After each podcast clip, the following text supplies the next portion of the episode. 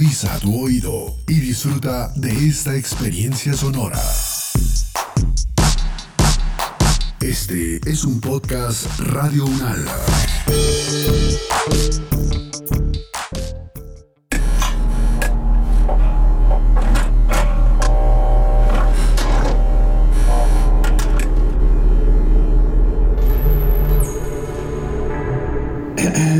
Sí, 1, 2, 1, 2, probando, 1, 2. A ver, repasemos unos datos antes de empezar, ¿le parece? Si no estoy mal, su nombre es Pedro Marrero, ¿cierto? 37 años, artista, investigador y vive en Caracas, Venezuela, ¿verdad? Bien, pues fíjese que en su expediente hay algunas vainas que no me quedan del todo claras. Para comenzar, ¿le importaría contarme cómo es que se define usted? Esa es una pregunta súper difícil porque yo me siento que, por una parte, siempre ha sido muy difícil para mí identificarme sí, de una sola forma. Y por otra parte, lo he resistido mucho también, ¿no? Como que yo no quiero ser nada, yo no quiero ser tal cosa, Pedro es esa cosa. Y yo quiero ser muchas cosas, quiero mantenerme siendo muchas cosas. Entiendo. Mm, déjeme lo anoto quiero mantenerme siendo muchas cosas. Ajá, ajá. Listo. Y digamos, si yo le preguntara cómo comenzó la historia de esa persona que quiere ser tantas cosas, ¿qué me respondería? Cuando yo nací, yo era el primer hijo de mi mamá y ella estaba muy pendiente de si yo iba a tener la condición de mis tíos. Ah, ella tenía esa, quería saberlo. Apenas yo empecé a, moverme, a caminar, a pararme. Ella, aunque era una diferencia mínima, mínima, como madre y como tenía esa obsesión un poco, eh, se daba cuenta y decía, hay algo que en él que ya no puede hacer, ¿no? Y esta historia yo la supe a qué sé yo qué vergonzosa edad porque a mí no me a mí no me a mí no me mantenían al tanto de nada. Digamos que fue un misterio por muchos años el hecho de que yo yo tenía digamos que la maldición, la bendición de la inteligencia, la curiosidad de ser un ratón de, lectura y yo yo intuía, o sea, a mí los adultos siempre yo los dejaba que me trataran como un niño porque yo era un niño, pero los adultos pensaban que yo no me enteraba de nada, pues. Y yo que había conversaciones a puerta cerrada y dramas y cosas raras.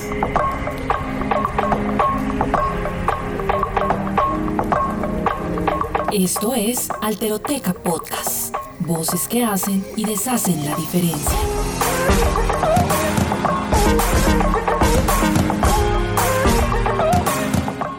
Toc toc, ¿hay alguien al otro lado de mi voz? Hola. Todo tranqui, nada de nervios. No se me asuste. Pille. Si usted quiere saber cómo se resuelve todo este misterio de la casa Marrero, nomás siga escuchando y deje que Pedro le siga contando ese cuento.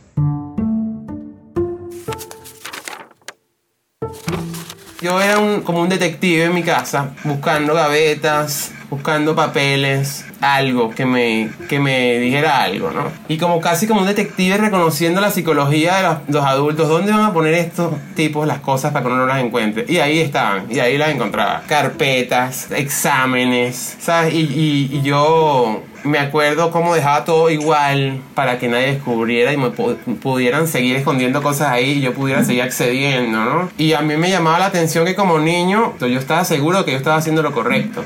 Digamos que fue una de las primeras veces en mi vida que yo dije, los, adultos no saben todo, pues no, no tienen todas las respuestas a todo. Y así pasaron eh, ocho años de mi vida hasta que me llevaron a Canadá y me sacaron un pedazo de pierna, me hicieron una biopsia, pues. Entonces yo recuerdo, bueno, esa investigación hasta que yo di con el papel que describía el pedazo de músculo gris congelado en una paleta que estaba en un laboratorio en, en Toronto, en Canadá. Y yo leía la vaina y decía que, que, o sea, me parecía irreal, me parecía como una película de aliens, que un pedazo de mi cuerpo estaba en Canadá congelado. y que de ese pedazo de mi cuerpo ellos podían concluir que yo tenía distrofia muscular tipo Becker. Así lo leí y dije, wow, wow, así se llama la vaina. Para mí fue súper liberador saber lo que tenía. Era como tengo este nombre y ya yo no le tengo que preguntar a nadie, ni a un doctor, ni a un adulto, nadie me tiene que responder con, con, con compasión. Vamos a ver qué dice el libro, ¿sabes? Si el libro me dice te vas a morir, vas a sufrir, ¿sabes? Vas a ser un, un ser horrible, despreciable. Este, nada, o sea, yo quería saber sin piedad lo que me iba a pasar, pues. Y yo dije, bueno, vamos a dejarlo así, sea, si los adultos no saben hablar de esto, no hablemos de esto, ya yo sé lo que yo tengo que saber. Y así pasaron un montón de años, pero muchos. O sea, me parece absurdo ahorita pensar cuántos años pasaron así, como el secreto de... Y cuántos secretos, no yo no revelándole a ellos que sabían, ellos no revelándomelo a mí.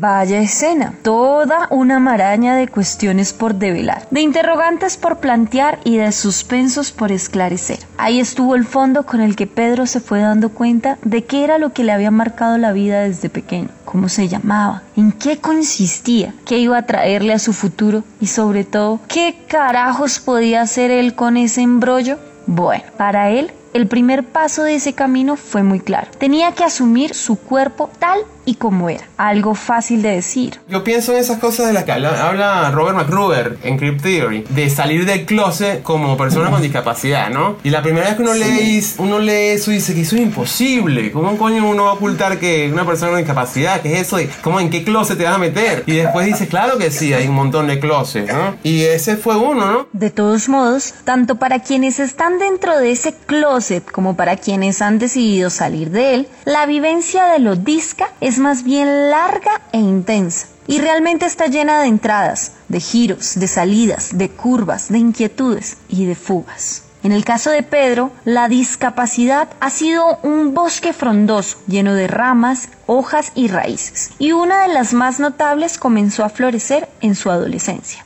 Yo en ese momento no usaba la palabra discapacidad, yo no hablaba de mi condición corporal, yo no era un activista, yo no consideraba que tenía derechos, nada, yo no, yo no sabía nada. Y un día mi papá me trajo la ley de personas con discapacidad en Venezuela, recién estrenada en el año 2007, y me dijo, mira, aquí está la ley. Y yo me acuerdo siendo un adolescente cínico que nunca he dejado de ser, que yo dije, ¿quién coño? O sea, ¿para qué coño sirve esa mierda? y no sabía cuánto tenía razón. Era un bebé en cuanto al activismo, en cuanto a la conciencia de lo que es la discapacidad y lo que sea. Yo no, nada, no tenía nada de criterio ni de lenguaje, nada, solo mi experiencia, mi postura. Mi papá llegó con esa ley y yo le dije, ¿para qué yo quiero esto? O sea, ¿qué puede hacer una ley? Pensaba yo, ¿qué puede hacer una ley por mí? ¿Cómo, ¿De qué manera una ley me va a hacer mejor la vida? ¿A quién yo va a meter preso? O sea, me parecía una ridiculez. Y me leí mi ley, pues mi papá me dijo, mira, es importante que tú sepas los derechos que tienes para que puedas reclamarlos. Y yo dije, bueno, está bien, a leer. Era ese momento de politizarme, pues lo considero así. Y uno cuando después entiende que la ley de personas con discapacidad está basada en, en ese considerar que la sociedad, el Estado, eh, la planificación urbana tienen una responsabilidad con todos los cuerpos y que los derechos de las personas con discapacidad no son otros que los mismos derechos humanos de todo el mundo, pero que por unas omisiones sistemáticas no recibimos. Entonces, leerme esa ley me volteó la cabeza.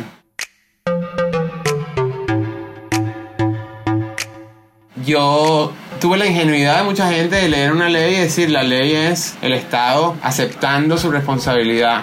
Y lo que sigue al Estado aceptando su responsabilidad, creo uno, es el Estado cumpliéndola. Pero ese estadio nunca ocurrió. Pero a partir de ahí a mí me sirvió para canalizar mi ira. Y ahí empecé con mi indignación. Era, la gente no sabe que esta ley existe, la gente no reclama por una ley que no existe. Igual si reclaman a lo mejor no se hace nada, pero si no se reclama definitivamente no se hace nada. Entonces yo me sentía el que había encontrado el elixir y, y empecé la labor. Primero simplemente publicaba artículos de la ley que tenían que ver con eh, accesibilidad. Pues uno sabe que ese es el camino del activismo, ese fue siempre el camino del activismo. Entonces pasó el tiempo y con los años Pedro fue entendiendo que esa lucha lo desbordaba. O en otras palabras, que el rumbo allí no podía ser otro distinto al de construir una causa colectiva. Yo tenía ya en ese momento como tres años trabajando de una manera que era muy estrictamente constitucional. La ley, eh, la ONU, eh, los artículos de la ley, la accesibilidad, las sanciones económicas o no, eh, ordenanzas municipales, educación, ¿sabes? Todo un tema muy, muy institucional. Y yo decía esto, menos mal que lo tengo y esto hay que hablarlo y pelearlo, pero si no hay orgullo colectivo, ¿no? Si no hay una comunidad identitaria, nunca va a haber nadie que reclame esos derechos. Y es que, por supuesto que esas normas son necesarias. Sin embargo, lo cierto es que nunca serán suficientes para hacerle justicia a todos los matices que llenan de color, de complejidad y de belleza la vida de la gente. Eso Pedro lo tiene muy claro, pero también sabe que de todos modos hay que seguir cruzando intenciones, compartiendo afectos, juntando gentes y abrazando voluntades para que cosas como esas leyes tomen forma y puedan aprovecharse para dar soporte a las luchas que él defiende, las de aquellas corporalidades que no son normativas.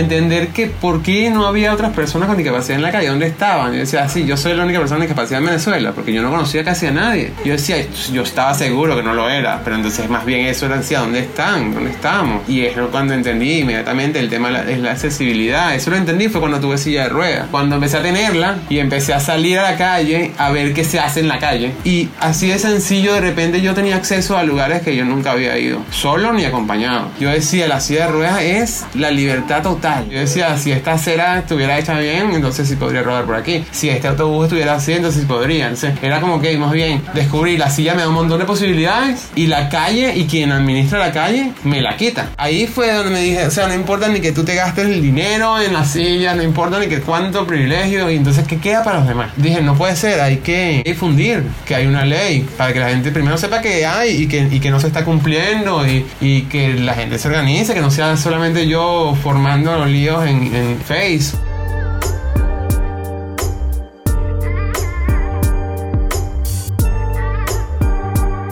Lo urgente es la visibilización y no solamente en los medios de comunicación, sino en la calle. Y para que la gente pueda estar en la calle, tiene que haber condiciones mínimas de accesibilidad. Si no podemos salir a la calle y la gente ve dos personas con discapacidad en su vida, si acaso, como un fenómeno, porque no hay condiciones, porque la gente con discapacidad tiende a estar en su casa, tiende a no salir, tiende a no ir a ningún lado, porque no se puede montar en el transporte público, porque no pueden acceder a ningún lado. Entonces tiene que haber visibilización no solamente en la televisión, sino que tú salgas a la calle y veas a la gente con discapacidad siendo muchas cosas, siendo artista, siendo abogado, siendo hippie, siendo político, siendo cualquier cosa y no una sola cosa, que las personas con discapacidad o están en una clínica o están en su casa o piden limosna en la calle, que donde la persona no se esperaba ver a una persona con discapacidad, ahí esté una persona con discapacidad. Pues. Entonces también un poco es lo que yo, yo llamo, y no sé si yo lo llamo así,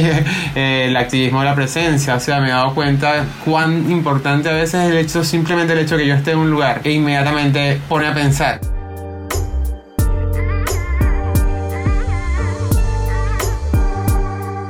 Puesto así, podríamos decir que activismos como el que acuerpa Pedro ponen sobre la mesa que lo primero siempre es la experiencia, ¿no? Eso es algo que todavía tiene una relevancia tremenda porque aún hoy hay un montón de espacios en donde existe muchísimo trecho por andar por reclamar y por disputar en torno a las discapacidades y sobre todo desde quienes las encarnan. Yo puedo hablar por lo que pasa en Venezuela y más estrictamente puedo hablar de lo que pasa en Caracas. Pues aquí está todo por hacer, aquí está todo por hacer porque las cosas que yo considero se habían logrado se han perdido. En este momento, 2021, yo considero que la respuesta hacia las personas con discapacidad como colectivo y de derechos humanos en el país está peor que antes, no mejor que antes. Hubo un momento que unas mínimas cosas estaban, estaban avanzando. Yo considero que simplemente estamos en retroceso lo único que yo veo potenciándose es que las organizaciones, ONGs o individuales eh, están creciendo y están preparándose de alguna manera para cuando, no sé, haya un Estado con, un mínimo de, voluntad política para que pasen cosas.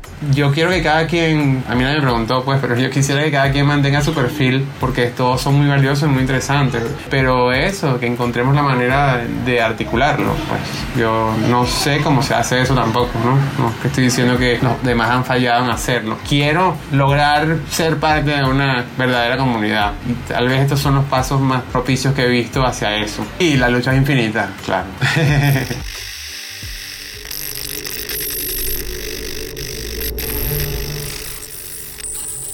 Sí, 1, 2, probando, 1, 2. A ver, déjele hago unas preguntas para cerrar. Está usted escuchando un podcast en este momento, ¿verdad? Y ha escuchado la declaración del artista e investigador indefinible Pedro Marrero, ¿correcto? Bien, después de oírle, ¿qué le queda? Cuénteme, ¿qué quiere usted poner en este expediente? Mejor dicho, permítame le cedo la palabra. ¿Qué va a hacer usted con esta información? Yo no tengo más preguntas que hacerle. Las otras, esas ya corren por su cuenta.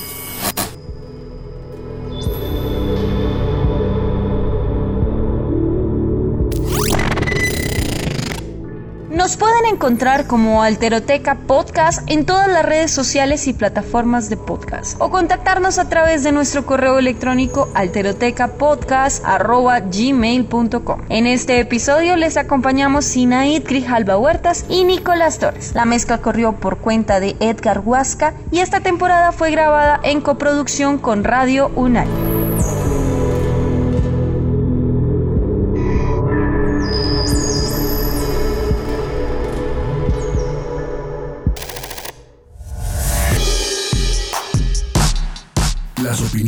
Aquí expresadas son de entera responsabilidad de sus autores y solo comprometen a los realizadores de este podcast. No representan necesariamente el pensamiento de Radio Unal ni la posición oficial de la universidad.